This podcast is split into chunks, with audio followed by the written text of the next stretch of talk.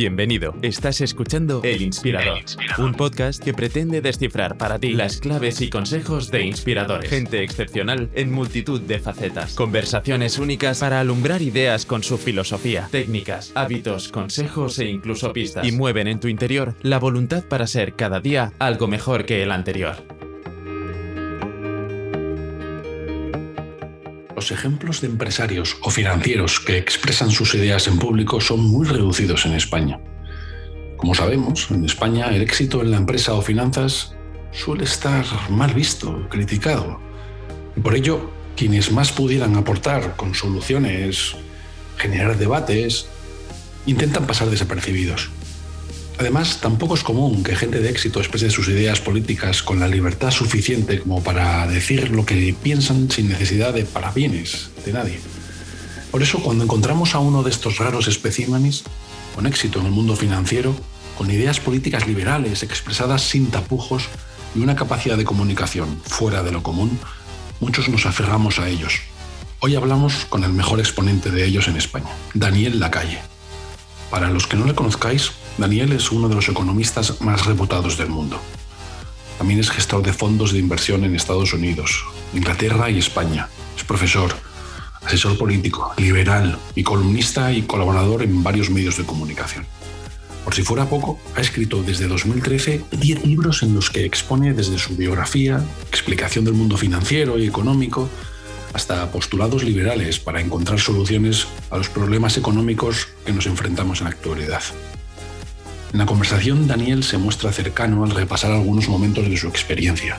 Nos da unas pinceladas sobre sus opiniones ante los retos económicos causados por la pandemia y el exceso de deuda, y reflexiona sobre cómo cada uno de nosotros dispone de oportunidades que aprovechar bajo trabajo duro.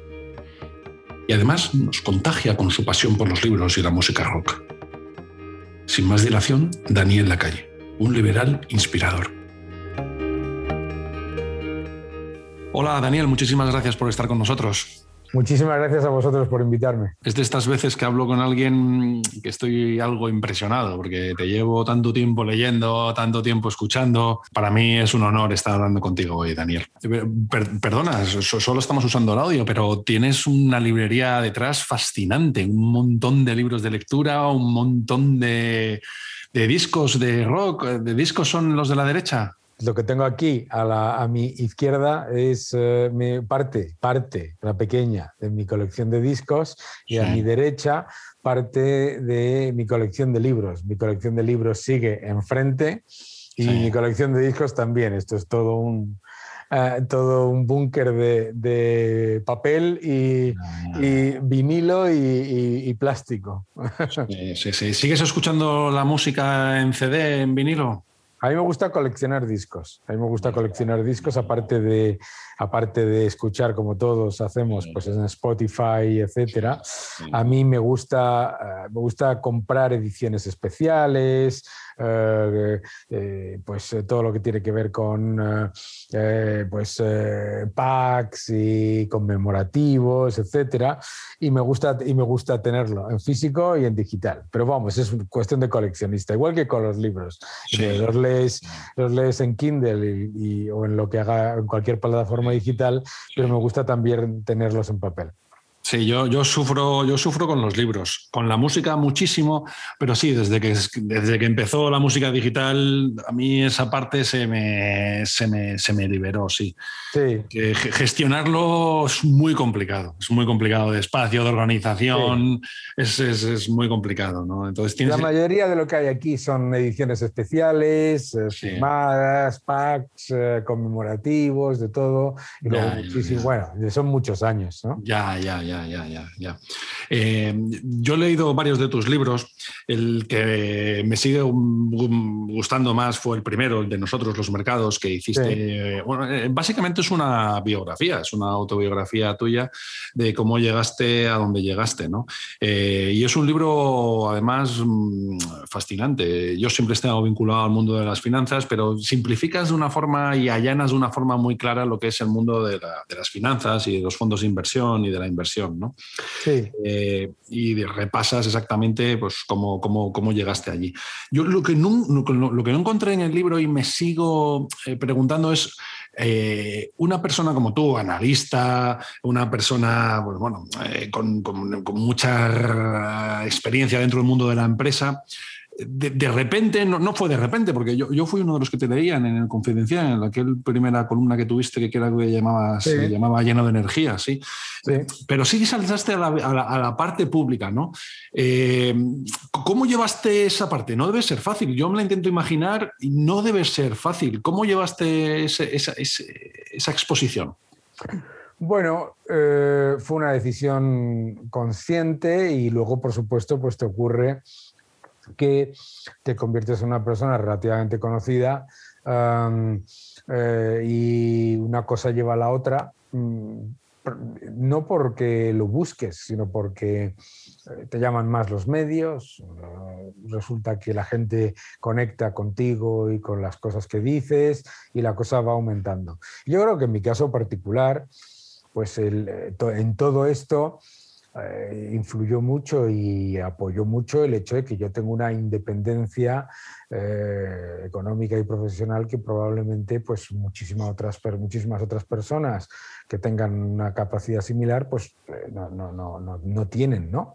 Entonces yo tomé la decisión consciente de que ya que tenía esa, esa capacidad y además tenía claramente una demanda por parte de los medios de comunicación pues de aprovecharla para divulgar en un país en el que si no, pues muchas veces parece que hay una, dos personas que, defiendan la cordura y la lógica y, bueno, y, en muchos casos la realidad de la economía eh, tal, y como, tal y como la veo yo, ¿no? Sí, sí, me imagino que sí. Lo que pasa que sí, el estar en, esa parte pública te hace, pues, de alguna forma medir, pensar. Eh, las opiniones en los seguidores, ¿no? Eh, entonces. No, no, no, no, no. Yo creo que eso no es así. Yo creo que una de las cosas que hace que te conviertas en una persona eh, con cierto éxito mediático es precisamente que no estás pensando en eh, lo que van a querer tus seguidores, sino que dices lo que piensas tú. Y muchas veces, y muchas veces precisamente eso es lo que valora la, gente que te sigue, que no solamente es la gente que piensa cosas parecidas a ti, sino que piensa cosas completamente diferentes. ¿no? Yo creo que esa, esa, esa independencia y esa capacidad de, decir lo que, lo que piensas tú, ¿eh? sin eh, que eso, ello conlleve pues una, una marca o una, o una empresa o, un eh, o un partido. una dependencia económica, sí, sí, de alguna forma u otra. Sí. todo eso, eh, siempre, pues si, tú lo piensas, eh, claro, en España tenemos una historia pues relativamente corta de lo que son las redes sociales, los medios de comunicación, mm, con todo el cambio que ha habido, pero si lo piensas, en Estados Unidos o en el Reino Unido hay centenares, miles de personas como yo que tienen su, actividad profesional, que tienen su independencia y que son eh, y que además tienen esa, esa faceta mediática, ¿no? Yo creo que en España, a lo mejor, pues históricamente hemos estado acostumbrados a la idea de que hay que mantener un perfil bajo, ¿no? Y, estoy seguro que hay mucha gente que tiene una, una capacidad de comunicación parecida a la mía y, o mejor incluso, por supuesto, y que es muy inteligente, que, que simplemente percibe que hay un eh, efecto negativo, profesional o... Eh, económico de mm, opinar de manera independiente. Y de manera, de manera independiente es muy importante porque opinar o, decir cosas, pues sí, probablemente lo hay, pero el ciudadano cuando ve, eh, cuando percibe que tu opinión, esté de acuerdo con ella o en desacuerdo, es claramente diferenciada y claramente eh, no mm, dictada por eh, un corsé profesional, entonces ahí es donde se genera esa conexión con el ciudadano. Con el ciudadano que te pasa, por ejemplo, a mí me pasa cuando voy eh, paseando por la calle, que a veces hay gente que se te acerca y te habla como si te conociera. Sí, claro. Y entonces me acuerdo una vez que me dijo un señor, usted no me conoce a mí, pero yo a usted sí. Y le digo, ¿a mí de qué? Ah, y digo, ah, de los medios. Ah, pues o sea, esa, esa conexión se genera siempre, y lo ves en, no solamente en, la economía, ¿no? pero lo ves en general en lo que ahora mismo se llama influencers, cuando la barrera digital o la barrera mediática se, se, diluye al máximo y hay una conexión con, el, eh, con, con, el, con, la persona que te está escuchando, que te está viendo. Ya, ya, ya. Sí, qué interesante lo que decías, eh, sí, Daniel, porque, eh, bueno, pues yo sí sigo mucho a Rey Delio, eh, gestor de fondos, sigo mucho al gestor de Pershing Square, Bill, Bill Ackman, y son gente muy activa en redes sociales, son gente que, expresa sus ideas, es, gente que, cuidadosa en cierto punto, pero que no, no... Y tampoco cuidadosa, ¿eh? Si piensas en una persona como Ray, que tengo la, el honor de conocer... ah, sí, ¿lo conoces? Sí. Eh, y, a Bill Ackman también. Sí, también.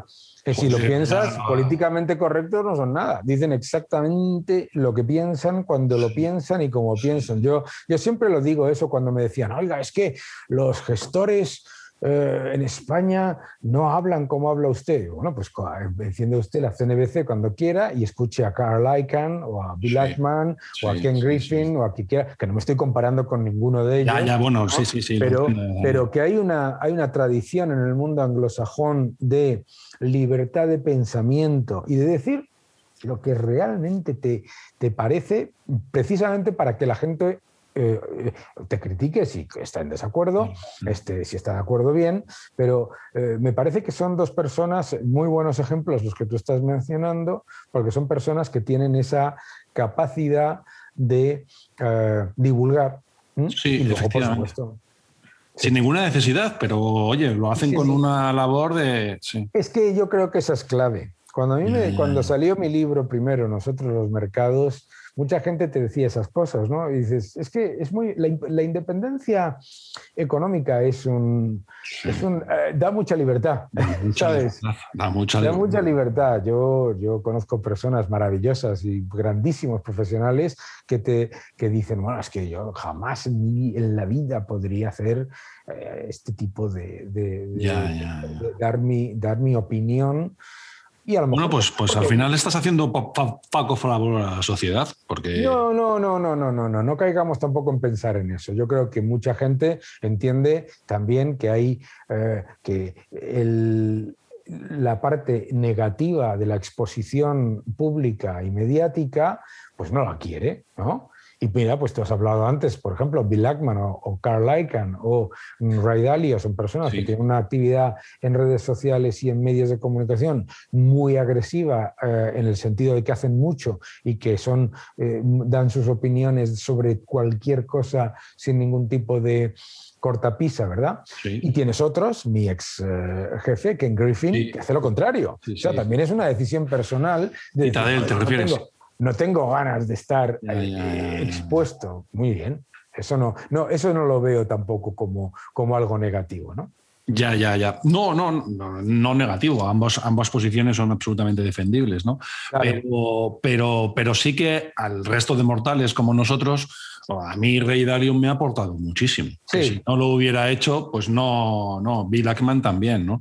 Quizás, quizás. El objetivo, el objetivo de las personas como nosotros eh, en cada uno en nuestro pequeño, vuelvo a no compararme, pero yo creo que el objetivo es simplemente que mm, es devolver parte Eso es. de lo que nosotros hemos tenido el, privilegio de recibir de la sociedad a la sociedad. ¿Que la sociedad lo, quiere? Maravilloso. ¿Que la sociedad está en desacuerdo? que parte de la sociedad está en desacuerdo? Maravilloso también. Sí, ¿Te, puedo preguntar cómo fue, cómo conociste a Rey Dalio? Sí, claro, claro. Él eh, tiene un libro que se llama Principios, Principles. Lo he regalado yo mucho ese libro. Sí, bueno, pues su libro Principles eh, a mí me gustó mucho, ¿no? Y eh, nos intercambiamos un par de, de correos. y, y, no, y no pasó de ahí, ¿no? Entonces, cuando se publicó el libro en español, eh, tuve la oportunidad de comer con él. Aquí, vino aquí a España a presentarlo y eh, tuve la oportunidad de comer con él y la verdad una persona pues encantadora. Eh, y además discrepamos bastante eh, en, aquella comida, sí, bastante. Además, de manera mm, vehemente, como somos las dos personas, pero, pero bien, ¿no? Y, es una persona, pues, obviamente, un, grande. Fascinante. Discrepasteis quizás, porque yo me he leído tu último libro, Libertad o Igualdad, y ahí hablas que no, sea, no, hay que hablar de, no hay que hablar de desigualdad, sino de pobreza. ¿no? Sin embargo, Rey Dalio habla mucho de desigualdad. ¿Fue uno de los motivos de, discrepancia? No, no fue particularmente, porque fíjate que en el tema de la desigualdad estamos mucho más cercanos ¿no? en nuestras opiniones, que él, como yo, eh, considera que la desigualdad es, una, es, una, eh, es algo que se reduce con crecimiento y con empleo, ¿no? ¿Mm? Ah, y que eso es en lo que hay que trabajar, el crecimiento y el empleo y reducir la pobreza. No, lo que discrepábamos era en su visión muy, muy, muy positiva sobre el modelo chino. ¿eh? cosa con la que discrepo eh, total y absolutamente, además, en eso. Así que ahí sí que no teníamos punto de encuentro.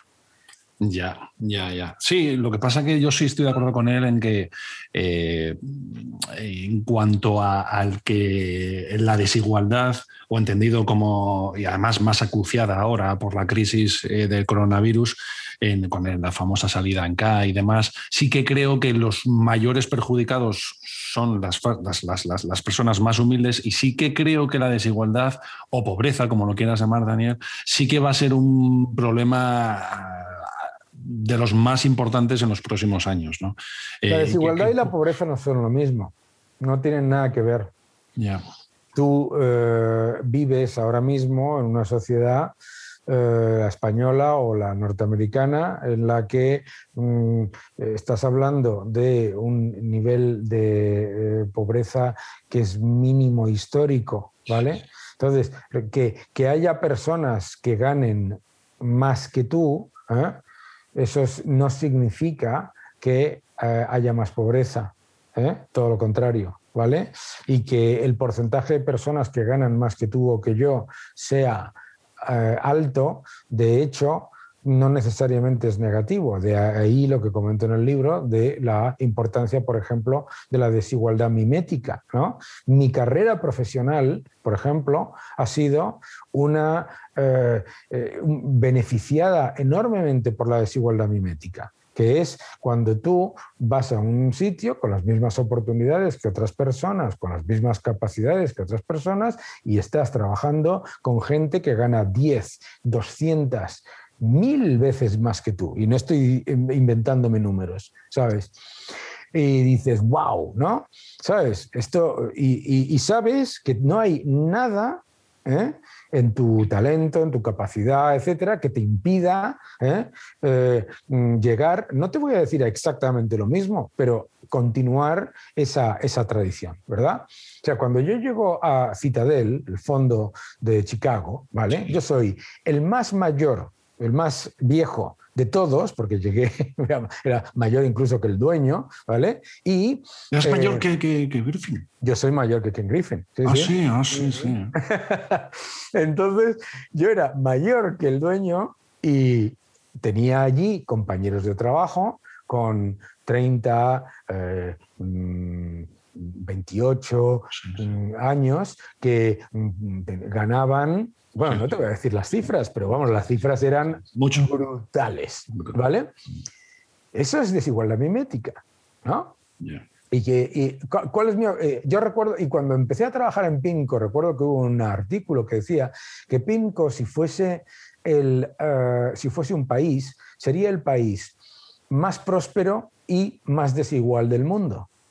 ¿Por qué? Porque en PIMCO dos, tres personas, ¿vale? Bill, eh, Bill Gross o Mohamed, Mohamed El Erian, em, ganaban una cantidad pues absolutamente espectacular, ¿no? Eh, que se hizo pública, que, que, hasta se puede hablar. Y los demás pues ganábamos eh, cantidades muy, mucho menores. Pero ¿qué cantidades eran las que ganábamos? Sí, sí, sí. ¿Entiendes lo que te quiero decir? Claro, ganábamos. y por supuesto, por supuesto, esas personas excepcionales, como el mundo del deporte o el mundo de la empresa, pues sus múltiplos de, ganancias son muy diferentes. ¿no? Yo, yo creo que se cuando hablamos de desigualdad, sí que hablamos de desigualdad de, de oportunidades. En cuanto a. Yo, por ejemplo, noto que hay una parte de la sociedad española que no tiene acceso es verdad que porque no quiere, a, inversión en valores. Bueno, pero tiene acceso, no, no, pero no tiene acceso porque no quiere. No, no, tiene, no tiene la formación necesaria. ejemplo, no tiene acceso a inversión en valores, pero este es un país en el que el porcentaje de personas que son socias de un eh, partido, de un equipo de fútbol, que es una cosa carísima, ¿vale? Eh, es enorme. Bueno, entonces no es una cuestión de falta de oportunidades, es una falta, es, de falta de interés, que es otra cosa. ¿eh? O sea, yo, por ejemplo, y vuelvo a lo del tema de la, la igualdad de oportunidades. Yo hice la carrera en una universidad, en una universidad pública, la Universidad Autónoma de Madrid. Yo tenía las mismas oportunidades que todos los, chavales que estaban en esa carrera y en los que había gente de familias muy pobres y familias eh, más ricas, ¿vale? Pero eh, había toda la paleta. Ninguno tuvimos unas oportunidades diferentes. Y yo cuando, eh, si yo, cuando yo quise o tenía la, el interés por entrar en el mercado financiero, claro, pues digo, me tendré que ir al Reino Unido, ¿sabes? O me tendré que ir a Estados Unidos, claro. Entonces, si a mí me llaman de Citadel y me dicen, te tienes que venir a Chicago, a Chicago nos vamos. Ah, si dices, no, es que yo tengo que estar en mi, en mi ciudad, cerca de mi familia. Ah, eso es otra cosa. ¿Entiendes lo que te quiero decir? Que, que, y no voy a quitar, yo nunca quitaré de mi carrera la parte que tiene que ver con oportunidades eh, eh, o, cierta cantidad de suerte. Pero yo lo que me he dado cuenta, como decía eh, el dicho, es que cuanto más trabajas, más suerte tienes. ¿Sabes? O sea, a mí las oportunidades no me han aparecido sentado mirando para arriba y esperando que me llamasen de un fondo de cobertura de, de Chicago. A mí eso me ha aparecido por toda una cantidad de trabajo, etcétera, para empezar, en el que jamás me habría llamado ese fondo si no supiesen que yo trabajo 24 horas al día, 7 días a la semana y, ¿sabes? O sea, quiero decirte que... Sí, sí, sí, sí, sí, sí estoy totalmente muchas veces, eso de la, muchas veces de eso de la, de la desigualdad de oportunidades se mide en base al resultado, que es un error.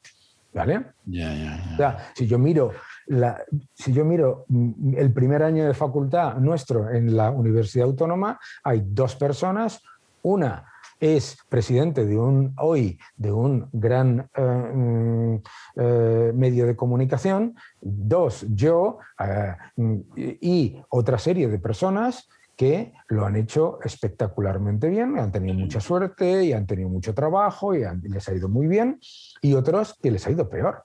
Pero lo que no podemos decir es que hubo desigualdad de oportunidades. ¿Por qué, tiene, eh, ¿Por este liberalismo tiene tan poco predicamento en España? Eh, bueno, no es, que no, no es que tenga predicamento en España, es que en España vivimos, nosotros, España es un país que tiene una tradición de Estado paternalista eh, muy larga no es una cuestión solamente de el franquismo, sino de la República, de, las de la dictadura de Primo Rivera, etc. Siempre ha sido un Estado paternalista y un Estado eh, de mínimo común denominador, en el que eh, la educación y la eh, conformación del tejido industrial y productivo estaba orientado fundamentalmente a rebajar las expectativas del ciudadano. Si tú piensas, la, eh, tal y como está conformada la educación en la mayoría del entorno español, está orientada a que mm, pases mucho tiempo eh, conformándote a la norma para que cuando entres a trabajar estés eh, digamos, en una constantemente bajándote al mínimo común denominador.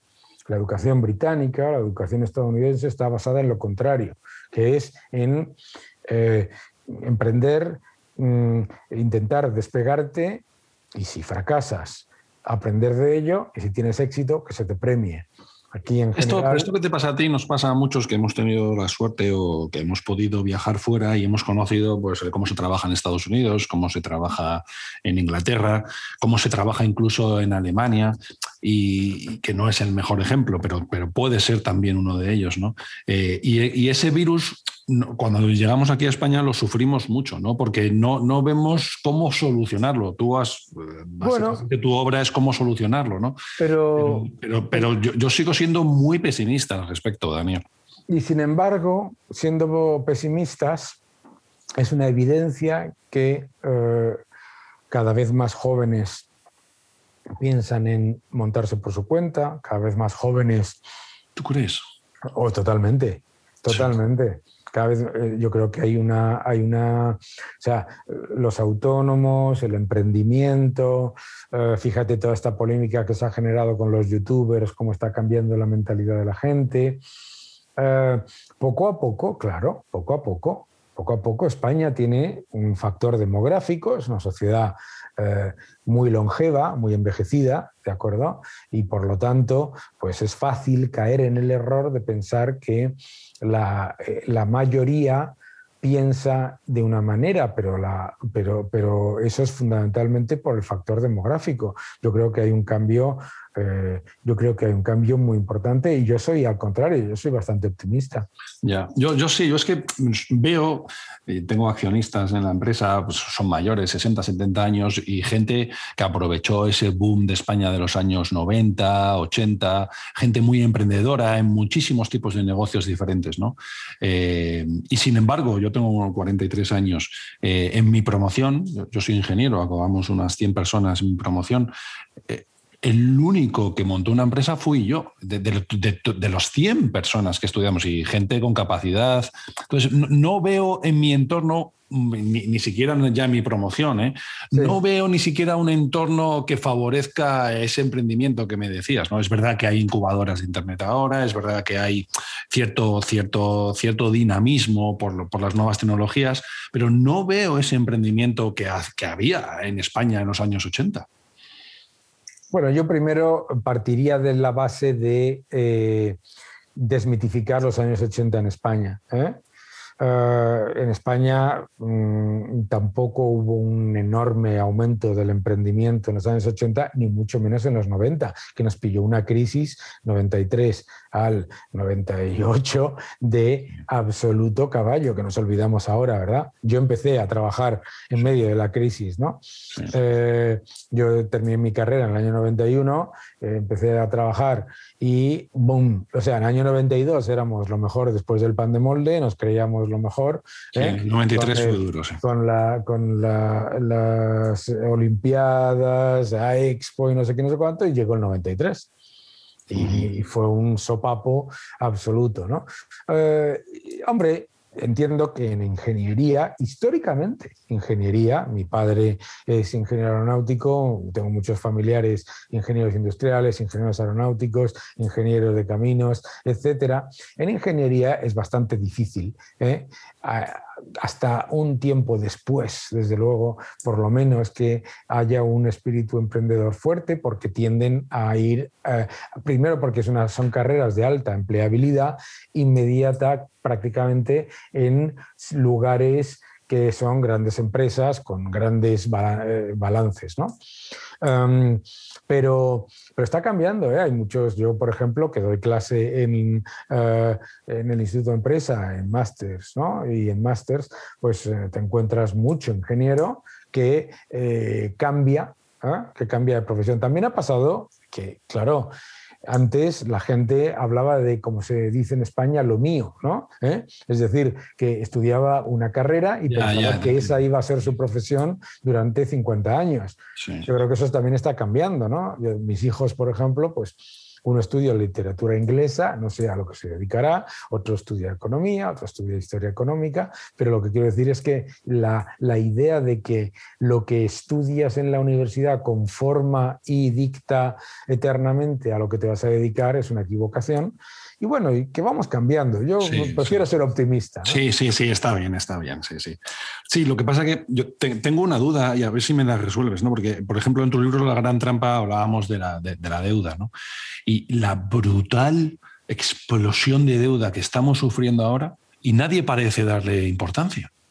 Nadie, parece, parece, que es normal. Cuando estábamos preocupados, antes del coronavirus estábamos preocupados por, por la cantidad de deuda que teníamos en el mercado. Sí. Y ahora que se ha multiplicado por 10, de repente nadie habla de ello. El, yo que pasa. Yo no entiendo. Claro, bueno, porque somos los principales beneficiarios de la represión financiera, ¿no? Eh, nosotros vivimos en la parte beneficiada por ello, que es que eh, nos, financiamos barato y eh, absorbemos el ahorro del resto, del resto del mundo, ¿no? Que eso es el gran problema Fíjate que hablamos tanto de la desigualdad, la desigualdad, y mientras tanto la, política que mayor desigualdad crea es que los países desarrollados se endeudan masivamente a ah, tipos negativos reales y nominales, mientras que, que es literalmente efecto aspiradora del ahorro de los, del resto del mundo. Entonces es curioso, ¿verdad? Es curioso que los mismos que critican la desigualdad son los que la incentivan. Pero eh, la razón por la que no nos preocupa es porque somos los beneficiarios, claro, claro. Y ahora, y ahora España es parte de los beneficiarios, pero cuando era parte de los perjudicados, estábamos preocupadísimos por el aumento de deuda. ¿sabes? Entonces, yo creo que en cualquier caso nos debería preocupar igualmente porque esa enorme acumulación de deuda a lo que lleva es a estancamiento y a menor, y a menor crecimiento de la productividad y con ello menor crecimiento de los salarios reales, claro. Ya. Yo, eh, por, último, Daniel, eh, uno de los libros que más me gustó tuyo fue el de La madre de todas las batallas. Yo ah. estaba muy vinculado a las energías renovables eh, ¿definitivamente el, petróleo ha perdido la batalla? Yo creo que no es que la haya perdido, sino que, como comentaba en ese libro, el petróleo está siguiendo el camino del carbón, ¿sabes? Que es que pasa de ser el rey de eh, la matriz energética a, a, uno, a un jugador, un jugador relevante, pero no el jugador principal. Y yo creo que eso es tan rápido como Tan rápido como tú previste cuando escribiste el libro, bueno, hace ocho años, ¿no? Parece que se ha acelerado. Cuando hablábamos, bueno, fíjate, cuando hicimos ese libro, Diego Parrilla y yo, eh, la gente nos criticaba de todo y, creo que ha pasado exactamente lo que decíamos. O sea, el petróleo cada vez es menos relevante como factor de riesgo y, probablemente, como casi todas las cosas, pues nos sorprenden en positivo que la velocidad a lo mejor ha sido más rápida, ¿no? O sea que muy bien. Sí, sí, sí, sí. Me gustaría agradecerte tu tiempo, Daniel. Como, como hemos visto, eres un gran fan de la música. Yo, hay un libro de música que he leído hace este año, eh, publicado en el 20, de un americano, Ted Gioia, La música, una historia subversiva. Ajá. Sí, no sé si conoces el libro, es, bueno, habla un poco de la música desde el punto de vista un poco antropológico, repasando todas las épocas, eh, qué tiene de común todos los tipos de música, desde pues, el canto gregoriano, la música clásica, el rock, el pop, la música electrónica. Eh, bueno, a mí me lo recomendó, sigo bastante las, recomendaciones de Zenda, y su editora María José Solano, y lo recomendaron y es un libro que me ha encantado porque es muy divertido, muy didáctico. Eh, yo creo que te gustará, yo creo que te gustará, sí, sí, pues sí. Lo, tomo nota inmediatamente porque me encanta leer y encima me encanta leer sobre música y aprovecho para, ya que... Eh, ya que estamos de recomendaciones, recomendarte otro, ¿no? que es el de cómo funciona la música de David Byrne. Muy bien que es un músico y que fue el líder de los Talking Heads y que es un gran, gran libro. Ya, ya. Pues muchas gracias, Daniel. Lo pondremos en las notas del, del, podcast. Ha sido un placer hablar contigo. Muchísimas gracias. Un fuerte abrazo y muchas gracias por seguirme. Hasta luego. Muy bien, un abrazo. Hasta luego. Adiós.